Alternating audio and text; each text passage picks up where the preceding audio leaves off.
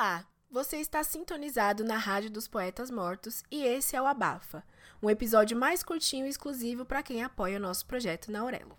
Aqui é o lugar das fofocas mais pesadas. O tipo de babado que nem sempre dá pra botar a cara e ficar contando por aí. Aqui é tipo um close friends do Instagram, sabe? Hoje vai ser a única vez em que o Abafa vai ficar disponível para todos os ouvintes, só para vocês terem um gostinho de como é o programa que sai toda sexta-feira. A partir da próxima semana, só vai ter como ouvir o Abafa na Orelo, beleza? E aí, Milena, o que, que a gente quer abafar hoje? Bom, acho que a galera já viu pelo título que o babado é forte. Hoje a gente vai abafar, ou melhor, desabafar o affair de Clarice Lispector. Abafa, abafa, abafa, abafa, abafa. Abafa. Pra começar, eu vou logo falando a verdade, tá, gente? A Clarice era considerada uma gatinha. Se você acompanhar as fotos dela na juventude até a vida mais madura, você vê que ela era bem bonita, bem gata mesmo, sabe? Tipo, meu Deus do céu, que mulher é essa? Eu amo que no episódio anterior a gente tava falando assim, Clarice, não, não, com outro tom, né? Aquela já era gata. Gata, gostosa, enfim. E além disso, ela tinha um borogodó a mais, porque poucas mulheres na época eram escritoras, aplaudidas pela inteligência, pela sensibilidade na escrita. Então, ela era cobiçada sim, ela era diferente porque ela escrevia. Pois é, e na história das paixões de Clarice, a gente vê três homens. Primeiro, bom, quem ouviu o episódio piloto já sabe que o primeiro é o Lúcio Cardoso. Ai, tadinha, né? Quando eu vejo esse nome já, já fico Já sofre. triste. Ela era louca por ele, mas ele era viado, então não tinha como. não tinha como encaixar.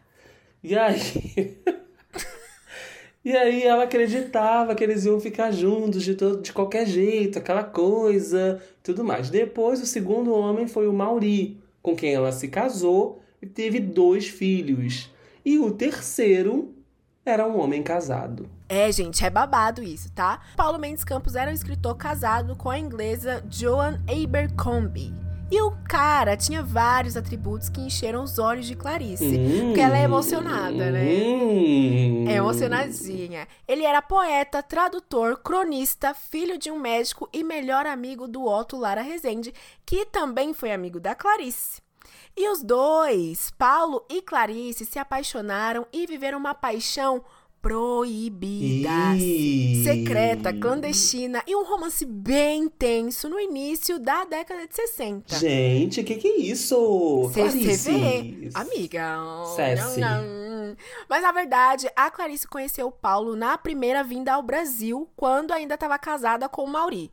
A gente não sabe o que aconteceu entre eles ali, mas provavelmente ela ficou com esse boy, assim, na cabeça, sabe? Sabe quando você fica com uma pessoa, aí você vive a sua vida, tá, tá, E fica ali volta. atrás o negócio. É, fica, Tá, ó, tô tá, pulsando aqui na tua tá. cabeça, hein? Eu vou voltar a qualquer Uhum. momento. Porque assim que ela se separou e voltou pro Rio de Janeiro, o affair começou. Tá vendo? Já tinha, tava ali trabalhando no inconsciente. É, trabalhando no inconsciente homem. e vale dizer, gente, que na época a Clarice tava numa exuberância, tá? Ela tava num momento incrível da carreira dela. Ela recebeu um prêmio super importante, que era o prêmio Carmen Dolores, por causa do livro dela, o último que ela tinha publicado, que era o A Maçã no Escuro. E ela também tinha conseguido um emprego invejável. Agora, ela era cronista numa revista muito querida na época, que se chamava a Revista Senhor. O Paulo também, ó, não ficava para trás. Ele não estava longe do sucesso, não. Ele estava lançando mais um livro de crônicas que se chamava Homenzinho na Ventania. Eu amo esse nome. Homenzinho na Quer dizer o ventania. que, que ele vai voar? Eu não sei. Quem, quem souber aí, deixa pra gente no- nos comentários aí uma sinopse desse livro, pelo amor de Deus. Então, os dois estavam ali no auge da carreira, então o universo fazendo um match, será? Enfim, se você parar pra pensar, eu sei que talvez isso não seja tão legal de se fazer, tá? Mas o Paulo era praticamente uma versão hétero do Lúcio Cardoso. Os dois eram mineiros, os dois católicos, os dois eram talentosíssimos, os dois escreviam muito bem.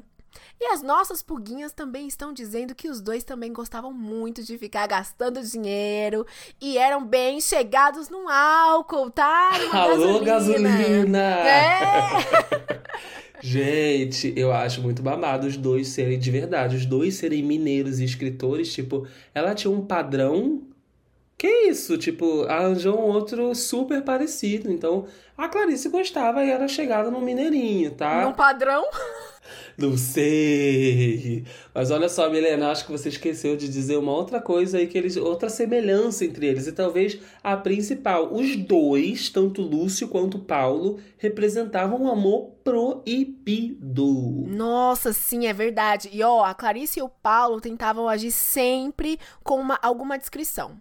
Mas também nem tanta, né, gente? Porque ninguém consegue ser tão discreto assim, tá? A galera toda da rodinha dele já sabia o que estava acontecendo. Os dois davam vários rolês nas ruas do Leme, do lado de Copacabana, aonde a Clarice morava. E teve gente que também flagrou o casalzinho entrando num prédio na rua Gustavo Sampaio. E tá vendo que ninguém, é tão discreto assim? Minha querida, eu sei de coisa ainda pior. O Sérgio Porto, que na época algumas pessoas vão conhecer ele pelo pseudônimo Stanislau Ponte Preta, ele era um cronista na época, escritor, radialista. Era ele que emprestava um apartamento para esse casal nessa rua aí, Gustavo Sampaio, tá? Então, assim, na época, os motéis, gente, não era igual hoje, que você anda numa estrada, tem 300 motéis, Sherazade, uhum. não sei o quê, amor perfeito, sei lá. É, aquele que não sabe nem denuncia que não vai, tá? Que eu não sei os nomes. Mas aqui, os motéis na época eram raríssimos, então, assim, é, tinha que arranjar um jeito ali, tá? E dizem que ela chegava nesse, nesse apartamento e se apresentava ao porteiro como simplesmente como madame. Ai, como ela é misteriosa. Madame X, a Madonna. Madame X, é, é, Madonna, exatamente. e dizem que eles tinham que tomar muito cuidado para não passar em frente à taberna do Leme, que ficava ali na Avenida Atlântica, porque o Nelson Rodrigues vivia lá. E como ele já tinha uma coluna no jornal Última Hora que se chamava A Vida Como Ela É, ele podia ver ali o casalzinho, sacar tudo, gente, fazer um belo de um exposed no jornal. Você já pensou? Você já pensou se ele vê? Você tá numa fé, passa na frente do cara que tem um, um, um negócio no jornal e coloca você. Tudo bom? Já era, a vida já era. O terror dos amantes, Milena. Mas e aí? Eles não, não ficaram juntos, né? Como é que. Conta pra gente, pra gente finalizar, como é que terminou esse babado. Ah, e provavelmente, Volpe, o babato chegou nos ouvidos da esposa inglesa do Paulo. Vixe. É. In English. E, in, in... e ela deu um ultimato nele. Falou que se ele continuasse com aquela assim, o inglês claro, o inglês, o português. Ó, no inglês claro ela deve ter falado, né? Putaria. Com aquela putaria, ela ia sair do Brasil. E, e se ele quisesse, ele que ficasse, porque ela ia levar os dois filhos com ela pra Inglaterra. Aí, meu amor, ele teve que dar um ghost na Clarice. Ele, ele simplesmente sumiu. Falou, gente, fica com Deus. E ainda tinha os dois filhos, né? A gata ameaçou real, mas assim, gente, é, não é por nada não, é que o episódio é sobre a Clarice, eu tenho que falar a parte dela, que a Clarice sofreu muito, ela realmente gostava muito do Paulo. Aí, bom, tá aí, ela, ela ficou lá, achou o que capenga, morrendo de tristeza, e foi publicar uma série de contos do, do Felicidade Clandestina. Então aqui eu vou também adicionar que a tinha Rosa Cass, que era best da, da Clarice, ela disse que a amiga amou Paulo até o fim da vida.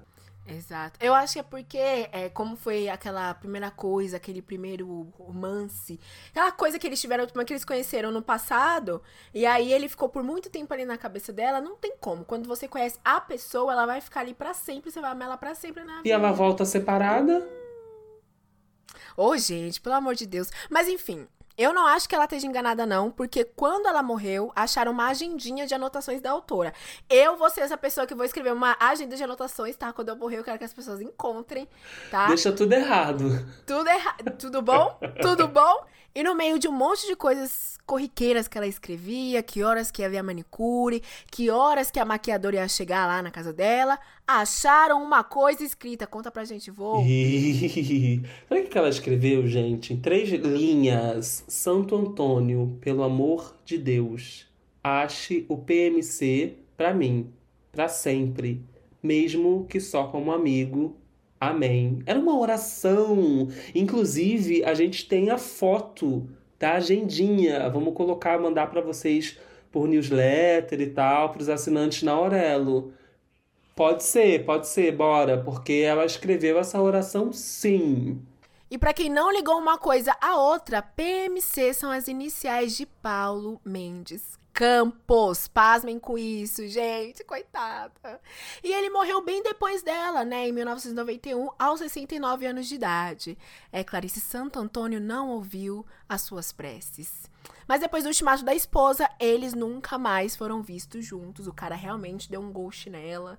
Ela ficou sofrendo até o fim da vida. Eu achei sacanagem, acho que ele podia ter conversado com ela sim para resolver as coisas, tá? Coitada Eu acho que ele recebeu ali aquele ultimato e, tipo, ele, ah, ele realmente acreditou que a, a, a esposa dele ia levar os filhos e ele falou: Não, isso é só uma gracinha, não, não vai rolar mais. Tchau, Clarice. Mas aí, se a gente for ver, quem é que hoje tem a fama? A fama. Então, tudo bem. Aham, Mona, ela conseguiu o que ela queria, a fama. É Poxa, isso. eu fiquei triste, assim, que ela. Os três caras, tipo, um ela gostou e não pôde, o Luiz Cardoso. Aí depois o Mauri que assim, vocês vão ouvir semana que vem que esse casamento não foi legal. E agora é esse. E agora é esse. Ela terminou sozinha, né? É, gente, é triste, né? A vida, eu não sei, eu não quero é, colocar aqui, é triste a vida do escritor, porque nem todos os escritores terminam assim. Sim. Mas é, é triste porque a vida da Clarice sempre foi muito sofrida, com algumas coisas boas, algumas coisas felizes, mas eu gosto muito de como ela conseguiu é, inserir todos esses esse sofrimento da vida dela na escrita, porque era o jeito que ela Total. tinha para desabafar, sabe, para mostrar para o mundo, para outras pessoas se identificarem também. Então, por mais que a vida dela tenha sido muito sofrida, ela deixou um legado muito grande, ela vai ser lembrada para sempre assim. Então, acho que ela pode estar tá lá com um confortinho, talvez no coração, a, a sabe, a, a, o espírito dela tá confortável com isso. Tipo, eu deixei pelo menos alguma coisa boa, né? As pessoas me valorizam agora. Com certeza. Eu gosto também da, da história da Clarice porque ela foi é, reconhecida ainda viva, né? Uhum. Tantos autores, tipo, a gente espera a pessoa morrer para achar os livros e aí aquela pessoa fica, não, a Clarice provou isso ainda viva. Então, esse é o nosso abafa. Semana que vem a gente traz mais um babado para vocês para quem assinar o nosso podcast na Aurelo. Se você não sabe como, é só digitar radiodospoetasmortos.com e você vai ser redirecionado para nossa página na Aurelo. Até a próxima semana. Até a próxima semana e assinem porque este babado vai ser fortíssimo, gente. Beijo.